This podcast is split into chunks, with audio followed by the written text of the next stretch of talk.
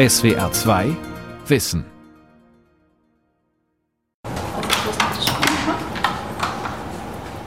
Christine Hanschel geht über den Firmenhof, bleibt vor dem Minihaus stehen, streckt den rechten Zeigefinger aus und berührt einen Sensor neben der Eingangstür. Ein Fingersensor ist das im Prinzip, der die Tür ohne Schlüssel öffnet. Dann stehen wir jetzt hier im Wohn- und ja, Schlafraum. Helles Holz, Küchenzeile, Kleiderschrank, Bett, Tisch. Dazu eine große Panoramascheibe und natürlich ein Badezimmer. Das Ganze auf 20 Quadratmetern. Mini-Apartments und Tiny Houses. Konzepte gegen die Wohnungsnot. Von Anja Schrum und Ernst Ludwig von Aster. Im Prinzip haben wir hier eine kleine Küche. Dann haben wir einen äh, Schreibtisch, der relativ schnell als Bett umschwenkbar ist.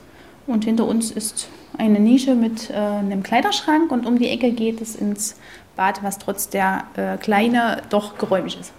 Das Flex Home steht auf dem Firmenhof der Tischlerei Hanschel im thüringischen Saalfeld. Die Hanschels bauen seit drei Generationen mit Holz. Bei uns wurde auch der Wohnraum knapp und auch die Mieten teurer und so kamen wir auf die Idee, okay, wir möchten gerne ein kleines Häuschen, ein bezahlbares kleines Häuschen, was modular erweiterbar ist, das anbieten. Also tüftelte die Tischlerfamilie. Einzige Vorgabe? Die Größe der Grundfläche. Sieben mal drei Meter. So passt das Tiny House gerade noch auf einen Tieflader, denn mit dem Flex Home sollen die Besitzer leicht umziehen können.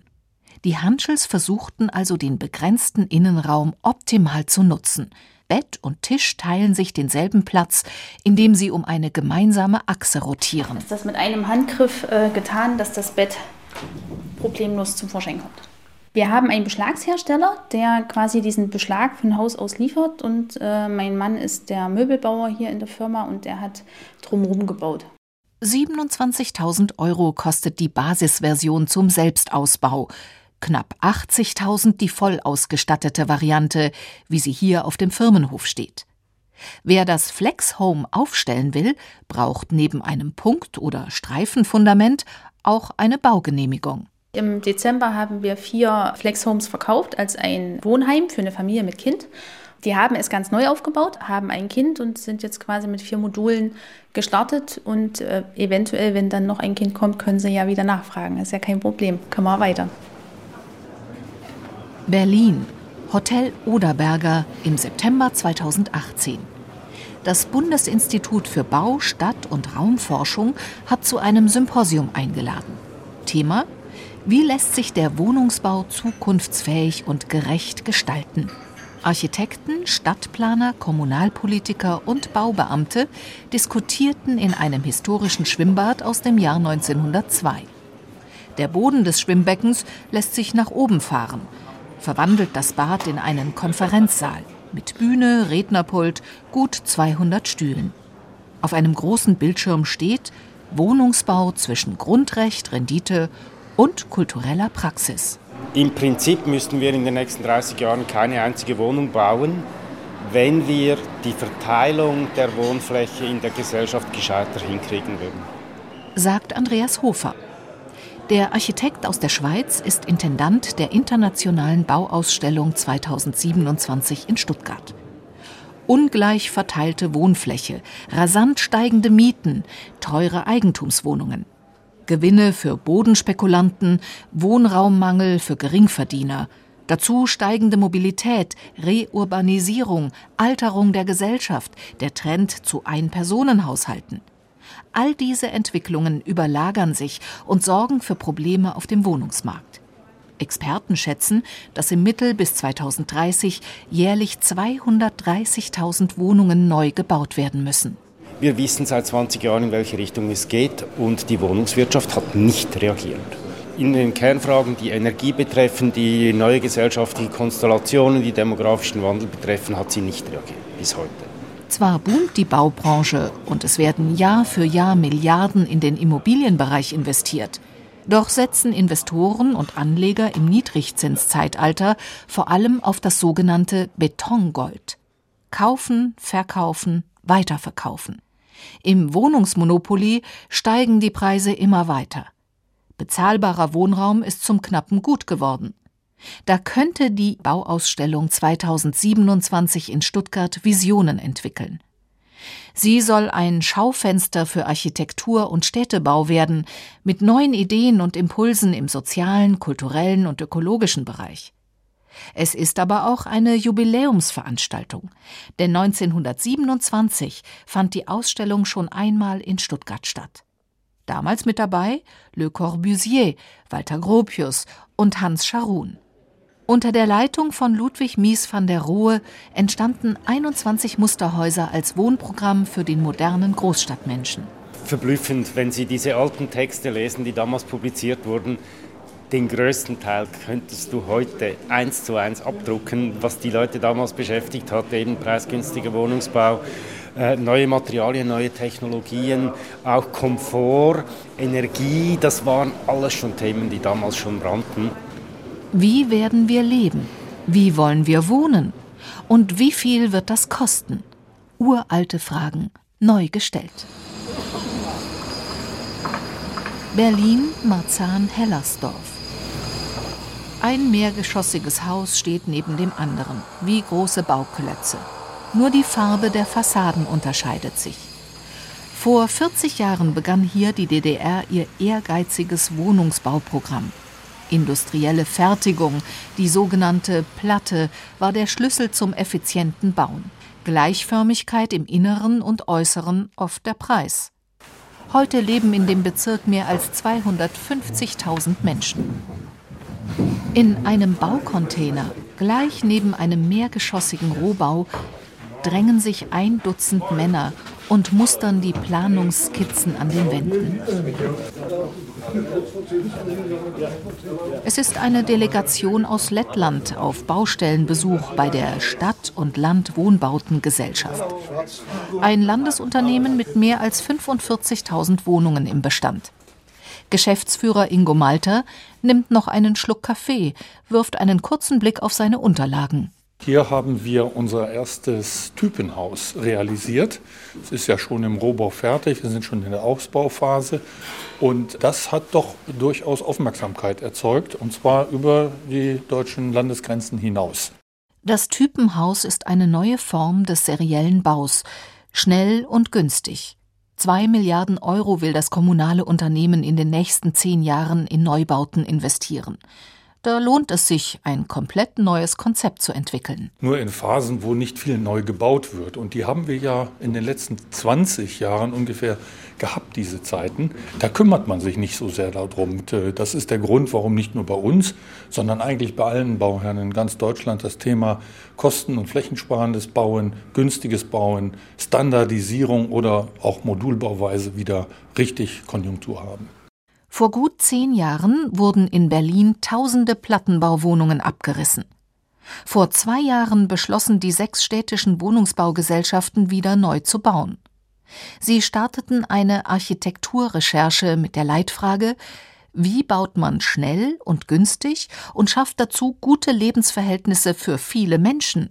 Deswegen haben wir uns auch mit Wohnungsbau sowohl der Zwischenkriegszeit, das ist der Reformwohnungsbau, Bruno Taut ist hier mal so ein berühmter Name, der das gemacht hat, orientiert. Wir haben aber auch in den gründerzeitlichen Wohnungsbau geschaut und wir haben auch in den industriellen Wohnungsbau der DDR geschaut, um zu lernen, was waren die Motive, was ist da offensichtlich gut gelungen und welche Nachteile wollen wir nach Möglichkeit vermeiden.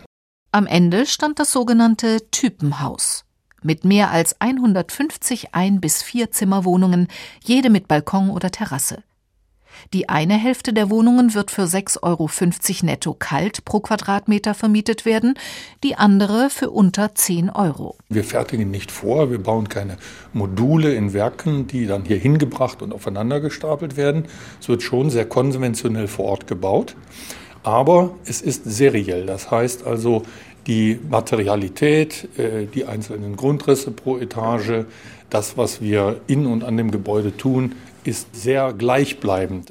Stockwerk für Stockwerk die gleichen Grundrisse. Das hält die Baukosten niedrig, rechnet Ingo Malta vor. Ohne Grundstückskosten wohlgemerkt. Da haben wir jetzt einen Preis hier bei diesem Bauwerk erzielen können von 1900 Euro den Quadratmeter fertiger Wohnfläche. Wir sind sonst in Größenordnung zwischen 2500 und 3000 Euro pro Quadratmeter Wohnfläche. Rein geht es in den Rohbau. Im Erdgeschoss ziehen sich die Leitungen unter der Decke entlang. Frank Arnold, einer der Architekten, erläutert das Konzept. Ein großes Thema ist ja heute auch die Integration der Haustechnik. Der Anteil der Haustechnik wird immer höher. Und wir haben hier dann nach Konzepten gesucht, das so kompakt wie möglich zu gestalten. Neue Lösungen für die Ver- und Entsorgung der Wohnungen waren hier einer der Schlüssel zum günstigeren Bauen. Vor allem der Verzicht auf den Keller. Wir haben uns Installationslösungen überlegt, die eben ohne Keller auskommen und trotzdem auch revisionierbar sind, dass man sozusagen später auch noch an Leitungen rankommt, indem wir das Erdgeschoss ein bisschen höher gemacht haben und einen Teil der Medien dann in der Decke über dem Erdgeschoss verlegt haben, mit einer abgehängten Decke, sodass es nachher auch nicht sichtbar irgendwie wie im Keller da aussieht. Das war also, denke ich, einer der wesentlichen Punkte. Man verzichtet auf den Keller, um auf einen günstigen Preis zu kommen. Dafür verfügt jede Wohnung über einen Abstellraum. Die Besucher aus Lettland staunen. Am Ende des Rundgangs macht Geschäftsführer Malter den lettischen Kollegen noch ein Angebot. Damit dieses Gebäude, dieser Typ, den wir entwickelt haben, oft gebaut wird, stellen wir unsere Planungen, soweit wir sie haben, kostenlos jedem zur Verfügung, der sie haben. Der lettische Verwaltungsdirektor nickt erfreut. Warum äh, bieten wir das kostenfrei an, unsere Planungen? Äh, die Idee ist eben, dass man durch häufigere Realisierung, dass alle Beteiligten, sowohl die Baufirmen als auch die Bauherren, durch diese Lernkurve schickt, die in der Regel dazu führt, dass es noch günstiger wird. Ja, andere sollen es auch tun, unser Produkt gerne verwenden und soweit wie wir die Planung getrieben haben, stellen wir sie Open Source zur Verfügung. Na, wir wollen ja nicht immer die Altbackenden sein, wir wollen ja auch modern sein. Ne? Ricarda Petzold ist wissenschaftliche Mitarbeiterin am Deutschen Institut für Urbanistik. Engpässe beim bezahlbaren Wohnen waren ja lange Zeit eben das Privileg äh, von einzelnen Großstädten, erst nur München, dann andere. Also es ist nicht regelhaft das Mittelstadtproblem Nummer eins, aber gerade auch die Mittelstädte mit Universitäten haben natürlich dieselben Sorgen und Nöte. Das Institut ist eine Gemeinschaftseinrichtung von Bund, Land und mehr als 100 Kommunen. Es bietet unabhängige Analysen rund um Themen wie Städtebau, Stadtplanung und Wohnungswirtschaft. Stadtplanerin Petzold greift zu Stift und Papier und beginnt zu zeichnen. Mein Lieblingsclusterwohnung. Also das war so eine Art großer Aufenthaltsgemeinschaft, sonst was Raum. Und davon gingen jetzt immer so Kämmerchen ab. Die DIFO-Mitarbeiterin skizziert einen großen, vieleckigen Raum, von dem strahlenförmig acht Kammern abgehen. Der Entwurf stammt von zwei Wiener Architekten. Clusterwohnen, so werden Konzepte bezeichnet, bei denen sich kleinere Wohnräume um einen Gemeinschaftsraum gruppieren. Das fand ich wirklich ganz, ganz spannend, wie dieser Raum, die hatten ein 1 zu 1 Modell gebaut, wie dieser Raumeindruck sich veränderte. Weil wenn man das so sieht und hört, denkt man, oh, da kriege ich, krieg ich ja Atemnot. Aber es war ganz flexibel und irgendwie dann schön in dieser kleinen Behaustheit. 54 Quadratmeter misst die gesamte Wohnung. Drei der acht Räume sind belegt mit Küche, Bad, Abstellraum. Die übrigen fünf Kammern können als Erweiterungsnischen des Wohnraumes, als eigenständige Zimmer oder zusammengelegt als größeres Zimmer genutzt werden. Eine Wohnung ist damit nicht mehr für eine bestimmte Bewohnerzahl konzipiert, sondern kann nach Bedarf angepasst werden. Es gibt immer wieder Grundrisslösungen, die zeigen, dass man sie auch unter anderen Voraussetzungen einfach gut nutzen kann dass eben Arbeiten und Wohnen gut zu verbinden ist und so weiter, dass sie einfach eine gewisse Nutzungsoffenheit an den Tag legen. Und das wird immer, immer wichtiger äh, bei den veränderten auch Beschäftigungsverhältnissen. Doch beim derzeitigen Wohnungsneubau werden innovative, flexible Wohnkonzepte selten berücksichtigt. Stattdessen dominiert der Rückgriff auf altbewährtes Wohnzimmer, Schlafzimmer, Kinderzimmer. Die Bauherren planen für die vierköpfige Familie, die aber längst nicht mehr die dominierende Lebensform in Deutschland ist.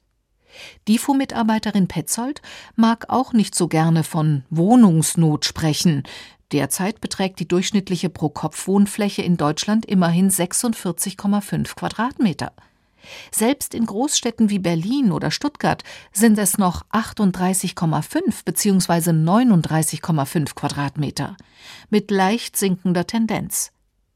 Ricarda Petzold wählt lieber die Vokabel Wohnungsknappheit und plädiert dafür, das Potenzial des Wohnungsbestands nicht aus den Augen zu verlieren. Selbst wenn man sich jetzt sehr anstrengt, mehr als ein, zwei Prozent werden im Jahr nicht dazukommen. Deswegen ist eben die Nutzung des Bestands ein ganz wichtiger Punkt. Wohnen die Leute so, wie es ihren Bedürfnissen entsprechend ist, oder wohnen sie nur so, weil eben gerade Umziehen äh, nicht möglich ist? Derzeit ist auf den Mietwohnungsmärkten in Großstädten wie München, Stuttgart, Frankfurt oder Berlin kaum Bewegung. Wer einen alten, günstigen Vertrag hat, zieht nicht mehr um, selbst wenn sich die Lebensumstände ändern. Wenn der Anstieg der Neuvermietungsmieten gebremst werden würde, wirksam gebremst werden würde, dann wäre das Umziehen nicht mehr die Hürde, die finanzielle Hürde. Und dann würde vielleicht die Fluktuation im Bestand, dass nämlich wenn sich meine Lebenssituation ändert und ich auch adäquat meinen Wohnraumzuschnitt ändern kann, das würde üblicher werden. Jetzt ist ja inzwischen hat sich sehr eingebürgert, äh, ich bleib da wohnen, auf Teufel komm raus. Äh, wenn ein Kind kommt, dann teile ich ein Zimmer ähm, und wenn alle ausgezogen sind, dann breite ich mich wieder aus. Um Bestandswohnungen effektiver zu nutzen, versuchen einige Kommunen, den Wohnungsmarkt mit Tauschbörsen in Schwung zu bringen. In Frankfurt am Main etwa zahlt die Stadt Umzugsprämien, wenn eine große geförderte Wohnung gegen eine kleinere getauscht wird. Aus groß mach passend heißt das Angebot der Stuttgarter Wohnungs- und Städtebaugesellschaft. In Berlin haben sich sechs landeseigene Wohnungsunternehmen zu einem Tauschportal zusammengeschlossen das Wohnungstauschportal. Dr. David Eberhardt scrollt über den Bildschirm. Es gibt bundesweit ja die ein oder andere Internetlösung, die auch in die Richtung geht, aber in dieser Form ist es einmalig, nämlich ähm, aus zwei Gründen. Vor allem zum einen, dass es jetzt erstmals möglich ist, über Unternehmensgrenzen hinweg zu festgelegten Konditionen zu tauschen, also sprich innerhalb der Gruppe der sechs landeseigenen Wohnungsunternehmen mit einem Pool von immerhin über 300.000 Wohnungen die Wohnungen untereinander tauschen zu können. Die Berliner Landesregierung hat angesichts des engen Mietmarktes ihre Wohnungsbaugesellschaften in die Pflicht genommen. Das andere ganz Besondere an dieser Seite ist, dass die Mietkonditionen, zu denen man auch tauscht, festgelegt sind, nämlich dass man in die Netto-Kaltmiete des Vormieters einsteigt. Die städtischen Wohnungsbaugesellschaften verzichten dabei auf den sonst üblichen Neuvermietungsaufschlag, sagt der Sprecher des Verbandes Berlin-Brandenburgischer Wohnungsunternehmen. Tauschen ohne draufzuzahlen den Wohnraum den individuellen Bedürfnissen anpassen, ohne sich finanziell zu verschlechtern. Das war die Idee. Im September 2018 ging das Portal online. Mittlerweile haben schon einige Kunden den neuen Service in Anspruch genommen, um die Wohnungsgröße ihren Lebensumständen anzupassen. War ein ganz klassischer Fall, eine Wohnung, die zu groß geworden war aufgrund einer Trennung, Dreizimmerwohnung, wurde gegen eine zu klein werdende Zweizimmerwohnung eingetauscht, wo Nachwuchs halt erwartet worden ist. Von daher eine Win-Win-Situation für beide, war auch praktisch in der Nachbarschaft, also über die Straße weggezogen. Von daher ein ganz klassischer Tauschfall. Die Lösung im Bestand zu suchen, diese Aufgabe ist umso dringlicher, je schleppender der Wohnungsneubau vorankommt. Den bremst in den Großstädten neben langwierigen Genehmigungsverfahren der Mangel an Bauland, bezahlbarem noch dazu. Ricarda Petzold vom DIFO bei den hochspekulierten Grundstücken in den Innenstädten jetzt als Stadt einzugreifen, das ist verdammt schwierig, weil ich kann ja meistens nur in einen bestehenden Kaufvertrag einsteigen. Das heißt dann, das Gemeinwesen bezahlt dann die 6000 Euro pro Quadratmeter für eine Kita oder sowas, was wahrscheinlich bei allen schon ziemlich viel Zähneknirschen hervorruft. Kommunen, aber auch Länder und Bund verabschieden sich bei der Baulandvergabe zunehmend vom Höchstpreisgebot. Nicht mehr der meistbietende erhält den Zuschlag, sondern das beste Konzept, die beste Idee. Vielerorts dürfte das Umsteuern allerdings zu spät kommen. Es ist natürlich jetzt die Zeit, wo es gar nicht mehr so viele Flächen gibt, für die diese schöne neue Regel zum Einsatz kommt. Insofern ist es äh, ein wichtiges Bekenntnis, äh, auch von den Ländern und vom Bund, sich nicht mehr selbst spekulativ zu betätigen. Aber die meisten Flächen werden ja von anderen Grundstückseigentümern verkauft. Und wie man daran kommt, das ist jetzt die große Frage. In vielen Städten ist Bauland rar. Allerorten suchen Stadtplaner daher nach nutzbaren Flächen. Es ist immer wieder das Aufstocken, also die Nachverdichtung im, im, Bestand, die als Potenzial gehandelt wird. Es sind dabei nicht nur die Siedlungsbauten aus den 50er, 60ern, wo man überall noch was dazustellen kann. Es ist eben auch wirklich das nach oben bauen. Jenny Stemmler deutet auf ein neues sechsstöckiges Wohngebäude mit Balkonen und bodentiefen Fenstern. Im Erdgeschoss befindet sich eine Lidl-Filiale. Der Discounter hat das Gebäude errichten lassen. Jenny Stemmler hat den Bau betreut. Sie ist Immobilienleiterin bei Lidl Berlin. Hier war klassischerweise sehr, sehr, sehr viele Jahre gar nichts. Und wir haben uns auch viele Jahre überlegt, was tun wir mit dem Grundstück. Es ist nicht besonders groß, nur zweieinhalbtausend Quadratmeter, also für Lidl-Verhältnisse sehr klein. Wir befinden uns hier aber eben im hochverdichteten Prenzlauer Berg, also dichter geht es praktisch nicht. Und da haben wir uns ja, viele Jahre überlegt, wie nutzen wir das Grundstück am besten aus und äh, sind dann auf diese Konzeption gekommen. Auf eine gemischte Nutzung von Einzelhandel und Wohnen. Unten rund 1100 Quadratmeter Verkaufsfläche. Oben 44 Wohnungen zwischen 65 und 150 Quadratmetern. Damit ein solches Gebäude für Bewohner und Händler gleichermaßen attraktiv ist, war eine intensive Vorbereitung und Planung notwendig, betont Stemmler. Wir haben hier beispielsweise immer das Thema Statik. Statik bedeutet Stützen. Stützen in der Verkaufsfläche bedeutet für einen Lebensmittelhändler eingeschränkte Flexibilität. Und wir wollen ja zukunftsfähig sein. Handel ist Wandel, Konzepte ändern sich. Und wenn da eine Stütze an der falschen Stelle steht, haben wir ein Problem. Das Gleiche gilt für die Themen wie Ver- und Entsorgung, Erschließung der Wohnung, aber auch die Anlieferung, Geräuschdämmung. Stemmler deutet nach links auf eine große Toreinfahrt. Der Lieferverkehr parkt hier nicht etwa in zweiter Reihe und die Warenpaletten müssen nicht über Rad- und Gehweg ins Geschäft gerollt werden. Es gibt eine Rampenanlieferung, da fährt der LKW rückwärts von der Hauptstraße in dieses Gebäude rein. Es ist ideal für uns, weil es logistisch äh, erhebliche Vorteile bringt. Und wenn der LKW dort drin steht, dann geht dort ein schallgedämpftes Rolltor runter und die Mieter oben drüber bekommen von der Anlieferung nichts mit. Und das ist ganz enorm wichtig, weil sie möchten ja nicht als Mieter morgens um sechs aus dem Bett fallen, weil jemand die Palette über den Gehweg zieht.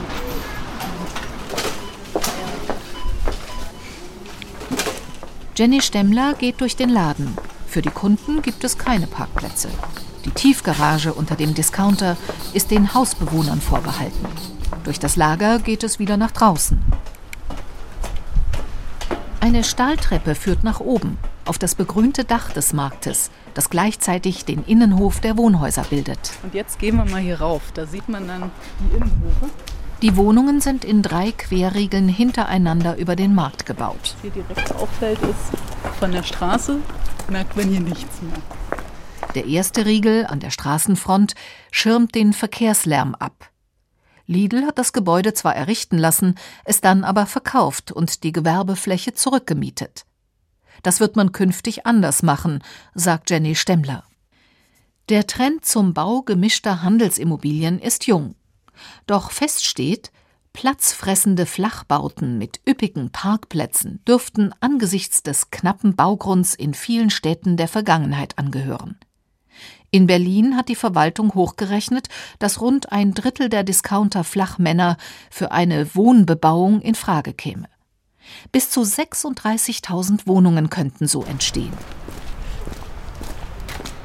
Christine Hannemann schlendert durch den sogenannten Möckernkiez. Für die Professorin für Architektur und Wohnsoziologie der Universität Stuttgart sind solche Projekte wegweisend für den Wohnungsneubau. 14 Neubaublöcke mitten in der Stadt, errichtet von einer Berliner Genossenschaft, bezogen im Sommer 2018. Hier habe ich eine Wohnanlage mit 416 Wohnungen und das Angebot geht von der kleinsten, also wirklich 27 Quadratmeter äh, Einzimmerwohnung bis zur Fünfzimmerwohnung. Ich habe WG-Wohnungen, leider viel zu wenig. WG-Wohnung heißt hier ein Zimmer mit Bad und eine gemeinsame Küche und ein gemeinsames Wohnzimmer. Gedacht etwa für Senioren oder aber als betreutes Wohnen für junge Menschen. Die Dachterrassen stehen den Bewohnern gemeinschaftlich zur Verfügung. In einem Hof gibt es ein kleines Café. das finde ich eben auch sehr schade, dass solche Projekte nicht von den kommunalen Wohnungsunternehmen entwickelt werden und auch nicht von privaten Bauträgern, sondern sowas geht nur und deshalb ist es so wunderbar bei allen Problemen, dass es dann realisiert worden ist von zivilgesellschaftlichen Akteuren, wobei da sehr oft Architekten dann auch dazu gehören. 2014 wackelte das ambitionierte Genossenschaftsprojekt. Den Banken war die Finanzierung zu unsicher. Zwei Grundstücke mussten verkauft, die geplanten Mieten angehoben werden. Heute zahlt man zwischen 8,62 Euro und 13,04 Euro netto kalt, abgestuft in zwölf Kategorien, je nach Wohnwert. Plus einige 10.000 Euro Genossenschaftsanteil. Keine Schnäppchenimmobilie, aber auch kein Renditeobjekt, das wie bei vielen anderen Neubauten die Mietpreise in astronomische Höhen treibt. Die Innenstädte verwandeln sich dabei immer mehr zu begehbaren Immobilieninvestments, kritisiert Christine Hannemann. Dieser Aspekt der Verkaufbarkeit steht ja im Vordergrund und nicht der Bewohnbarkeit. Das sehen Sie auch darin, was für Küchen angebaut werden. Das sind überall diese weißen Küchen. Es ist immer die Argumentation der Immobilienmenschen dann zu sagen, so eine Wohnung muss erstellt werden unter diesem Aspekt der Wiederverkaufbarkeit. Ganz anders bei den Genossenschaften. Die bewirtschaften den Bestand entlang der Interessen ihrer Bewohner. Für Hannemann ein Zukunftsmodell. Und wenn ich meine Studierenden frage, wie sie das sehen, dann sagen die mir alle, sie wollen kein Eigentum bilden.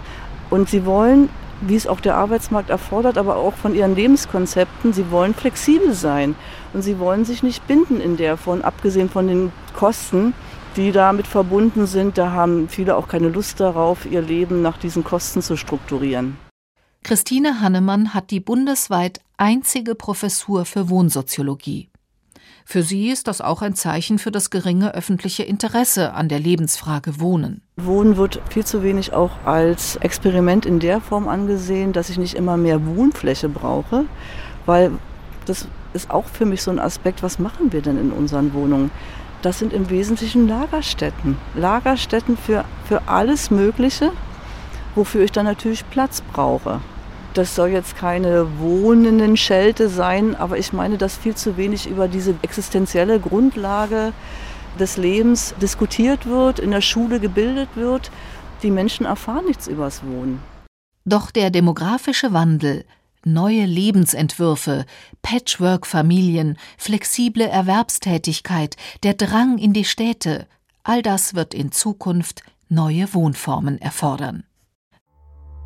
Die Welt verstehen. Jeden Tag. SWR2 Wissen. Manuskripte und weiterführende Informationen zu unserem Podcast und den einzelnen Folgen gibt es unter swr2wissen.de.